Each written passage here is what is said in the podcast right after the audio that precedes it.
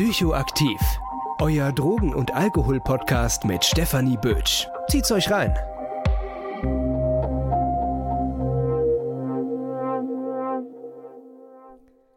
Hä? Was geht denn da? Einfach nach einer Woche nochmal eine Folge psychoaktiv? Und was zur Hölle heißt eigentlich Zwifo? ja, willkommen zu einer Zwischenfolge. Kennt ihr das? Bei Alkohol oder allgemein bei Substanzkonsum im Rahmen des Zwe Safer Use gibt es ja immer, man soll Zwiebas trinken, Zwischenwasser. Ist das, ist das national ein Ding? Ich weiß es nicht. Aber ich dachte, ich, ich lehne mich da an und mache euch jetzt ab und zu Zwiefos, eine Zwischenfolge. Wenn man mal vielleicht ein bisschen too much hat von dem ganzen ernsten wissenschaftlichen Krams, was ich hier so produziere. Ja, außer vielleicht bei der letzten Folge zur Diagnose, wo ich ein bisschen rumgeraged habe gibt es jetzt so ein bisschen ab und zu so offenere, kurzweilige, super kurze Folgen, wo ich ein bisschen aus dem Nähkästchen plaudere, denn ja, ich kriege manchmal auf Instagram oder auf Twitter oder dies und das Fragen gestellt und ich habe ja schon immer meinen Hauptfokus auf dem Podcast. Ich mache nicht mal so viel auf den sozialen Netzwerken. Ihr könnt mich da immer noch super gut erreichen. Aber ich mache da jetzt halt nicht mehr so krass viel. Und deswegen habe ich einfach beschlossen, dass hier jetzt der Raum ist, mir Fragen zu stellen. Also ihr könnt mir einmal auf Instagram Fragen stellen, psychoaktiv.podcast. Ihr könnt mir eine E-Mail schreiben, psychoaktiv.podcast.gmail.com. Mir auf Twitter schreiben unter psychoaktivcast. Genau, also das sind so grob. LinkedIn gibt es auch noch. Stefanie Bötsch könnt ihr mich da auch noch finden. Also, das sind alle so meine Kanäle. Und falls ihr mal eine Frage habt, die euch schon immer zu mir, zu mir, zu meiner Person, zu meiner Arbeit, zu was auch immer interessiert haben, mache ich vielleicht kurze Zwischenfolgen dazu, wenn ich denke, das ist auch für andere interessant. Diese Folgen werde ich nicht krass wissenschaftlich recherchieren. Das sind die ganzen anderen Folgen. Hier geht es wirklich darum, meine Erfahrung zu teilen, wie ich Dinge sehe und das einfach mit euch zu teilen. Genau, also das ist im Prinzip die Idee dieser Zwifos. Und ich würde mich auch echt mal freuen, wenn ihr mir eine kurze Rückmeldung gibt, wie ihr das findet. Ich finde das ganz witzig, weil ich schon manchmal das Gefühl habe, nicht genügend Platz in meinen normalen Folgen zu haben, mal so ein bisschen meine Meinung zu präsentieren, beziehungsweise ja einfach mal von Erfahrung zu reden, weil ich ja schon schon es wichtig finde, mich auf die ganzen wissenschaftlichen Quellen zu fokussieren, die ich erarbeite und ja, da hat vielleicht meine Meinung nicht ganz so viel was zu suchen. Also, das ist im Prinzip die Idee dieses Formats und ich Ihr seid damit herzlich eingeladen, mir Fragen zu stellen. Die Idee für diese, für diese Art von Folgen hat mir ein Follower auf Instagram gegeben. Also im Prinzip hat er eine Frage gestellt, ich meine, ob ich nicht mal eine Folge zu dem Thema machen möchte, wie ich als Suchttherapeutin mit eigenem Konsum in meiner Suchttherapie umgehe, also wenn ich Suchttherapie halte oder wie ich das allgemein sehe. Und ja, Fragen zu meinem eigenen Konsum ploppen ja immer mehr auf. Ich habe da noch nie ein Statement zugegeben. Das wird, da muss ich euch schon mal vorab enttäuschen zu dieser Folge, auch nicht hier passieren.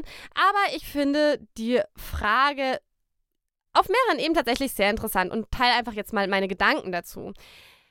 Denn ich habe total das Gefühl, dass vor allem, wenn es um Substanzkonsum geht, der Druck auf Sozialarbeiter, Sozialarbeiterinnen, Suchttherapeuten, Suchttherapeutinnen, aber bestimmt auch Psychotherapeuten, Psychotherapeutinnen in der Suchthilfe relativ groß ist, offen über den eigenen Konsum zu reden. Was konsumiert man? Hat man schon mal Erfahrung mit illegalisierten Substanzen? Habe ich schon mal Erfahrung mit Alkohol? Wie viel rauche ich? Wie viel trinke ich? Dies, das. Dass da eine Transparenz erwartet wird. Und ich finde nicht, dass das in anderen Bereichen in so einem Hilfesystem so krass ist. Also zum Beispiel, es gibt ja auch psychosoziale Beratungen ich habe das jetzt halt von keinen Kollegen, Kolleginnen jetzt halt in, in, einer größeren Masse gehört, dass erstmal gefragt wird, ja, hattest du auch schon mal eine Krise oder hattest du auch schon mal Depressionen? Also gefragt wird, ob andere Erkrankungen sozusagen auch stattgefunden haben oder dass es auch vor allem nicht so krass erwartet wird, darüber Auskunft zu geben. Wie gesagt, hier geht es um meine Meinung und meine Erfahrungen.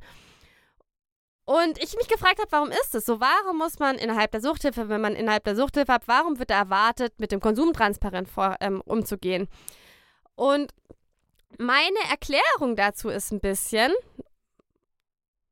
Meine Erklärung dazu ist tatsächlich, oder kann ich auch total gut nachvollziehen, dass ich glaube, dass es extremst damit zusammenhängt, dass unsere Suchtforschung, aber auch die Suchthilfe mit einem sehr langen, sehr konservativen, sehr rigiden System vielen Menschen mit Substanzkonsum Unrecht getan haben, indem sozusagen der illegalisierte Substanzkonsum abgewertet wurde, dass alles nicht differenziert betrachtet wurde, dass Menschen mit einer Substanzgebrauchsstörung schon immer einem sehr, sehr hohen Stigma ausgesetzt sind, sei es ein gesellschaftliches Stigma, ähm, also Stigma in dem Sinne, dass sie abgewertet worden sind, dass denen Verhaltensweisen unterstellt worden sind, so der Mensch mit einer Abhängigkeitserkrankung ist so und so und so, obwohl das alles ganz unterschiedliche Menschen sind. Dass natürlich aufgrund dieser langen Stigmatisierungserfahrung, aber auch ja der Umgang, wie manchmal die Suchtforschung mit damit umgeht, ja, man zu dem Punkt kommt, dass man natürlich, wenn man in der Suchthilfe angedockt wird, nicht stigmatisiert werden möchte. Dass man hofft, jemanden anzutreffen, der einen versteht, der einem zuhört, der wirklich genau auf die Person eingehen möchte. Und ich glaube, das ist auch einer der Hauptgründe, warum von Suchttherapeuten, SozialarbeiterInnen in der Suchthilfe erwartet wird oder gehofft wird, dass sie etwas über ihren Substanzkonsum preisgeben. Denn klar, wenn man jetzt halt sagt, ja, äh, ich habe auch super gerne geballert und ich habe auch ganz viel Erfahrung mit Substanzkonsum und ich trinke auch gerne mal einen über den Durst, aber was auch immer. Ne, wenn man sozusagen dahingehend irgendwas offenlegt, dass die andere Person, die eigentlich Hilfe sucht, dann weiß, ah ja, cool, der hat auch Erfahrung, der weiß, von was ich rede, der steuert nicht sozusagen einer Suchtforschung hinterher, die eigentlich immer nur den Schaden der verschiedenen Substanzen erforscht und niemals oder selten sozusagen auch die positiven, die erwünschten Seiten des Substanzkonsums erforscht. Das ist eine Person, mit der kann ich vielleicht auch wirklich über meinen illegalisierten Substanzkonsum sprechen. Das ist so meine Hypothese, warum ich glaube, dass das eben für Menschen natürlich eine Erleichterung ist, weil sie dann sich sicher sein können oder eine größere Sicherheit haben, dass die Stigmatisierung, die Abwertung nicht stattfindet, wenn, die, wenn man weiß, dass die andere Person selbst konsumiert hat. Warum finde ich aber oder würde ich trotzdem in, in keinem Zusammenhang über eigenen möglichen Substanzkonsum sprechen? Also, warum ich in meinem Podcast nicht darüber spreche, geht darum, dass ich einen wissenschaftlichen Ansatz habe. Ich bin neutral. Ich möchte nicht, dass irgendwelche Rückschlüsse gemacht werden. Es ist halt auch einfach so, wenn man sagt, man konsumiert, ist man für manchen Personenkreis eben die Person, die sich den Konsum schönreden möchte. Wenn man sagt, man konsumiert eigentlich nie, ist man die Person, die nichts zu sagen hat im Rahmen des Substanzkonsums. Egal, was ich sage, es geht auch mit einer Abwertung meiner Person einher die sozusagen mich unglaubwürdig macht, wo ich dann einfach sage, hey, aber eigentlich geht es mir zum Beispiel in meinem Podcast darum, dass Menschen meine Inhalte, die ich mit unfassbar viel Zeitaufwand recherchiere, nachvollziehen können. Scheißegal, wer ich bin und was ich für ein Konsumverhalten habe. Und bei der Suchttherapie geht es bei mir darum, einen neutralen Raum zu schaffen. Eine Suchttherapie, vor allem in der Therapie, ein therapeutisches Setting ist für mich, und da gibt es auch verschiedene Haltungen innerhalb von Therapeuten, Therapeutinnen, ein Raum, wo der Platz für die Person gegenüber da ist.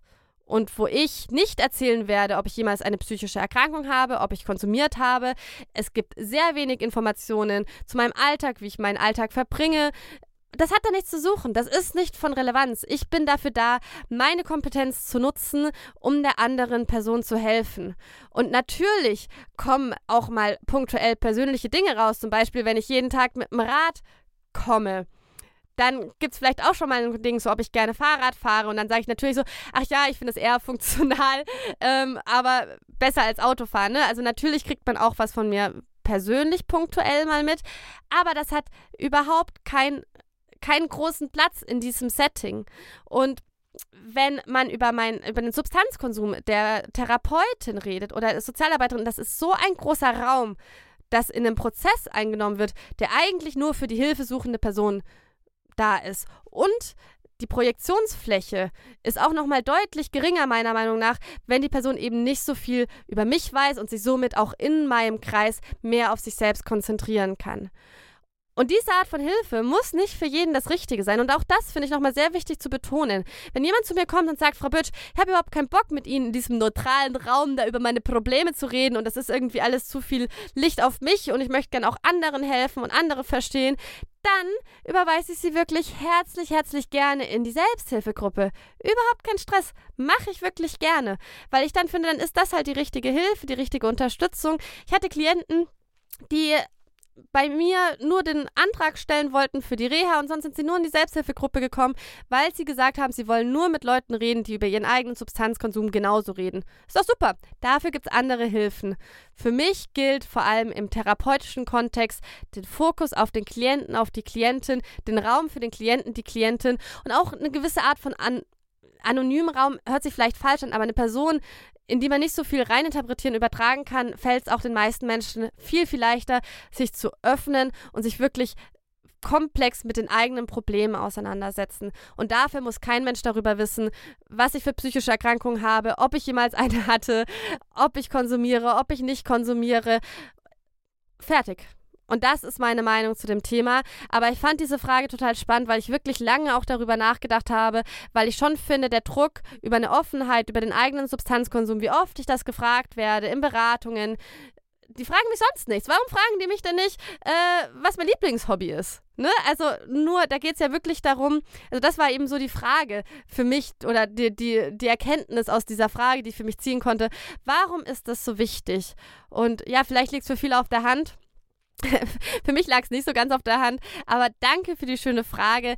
Deswegen rede ich nicht über eigenen Konsum in der Suchttherapie. Da gibt es bestimmt auch andere also es gibt ja auch tolle Angebote, wo Ex-Konsumierende Suchttherapie machen und damit ganz offen umgegangen wird. Ne? Das heißt überhaupt nicht, und das sollte ich vielleicht nochmal betonen, dass so wie ich das mache, die, das einzig wahre ist. Aber das ist meine Meinung dazu und so mache ich das und löse ich das. Vielleicht sitze ich hier in zwei Jahren, drei Jahren, erzähle was komplett anderes, aber genauso sehe ich das.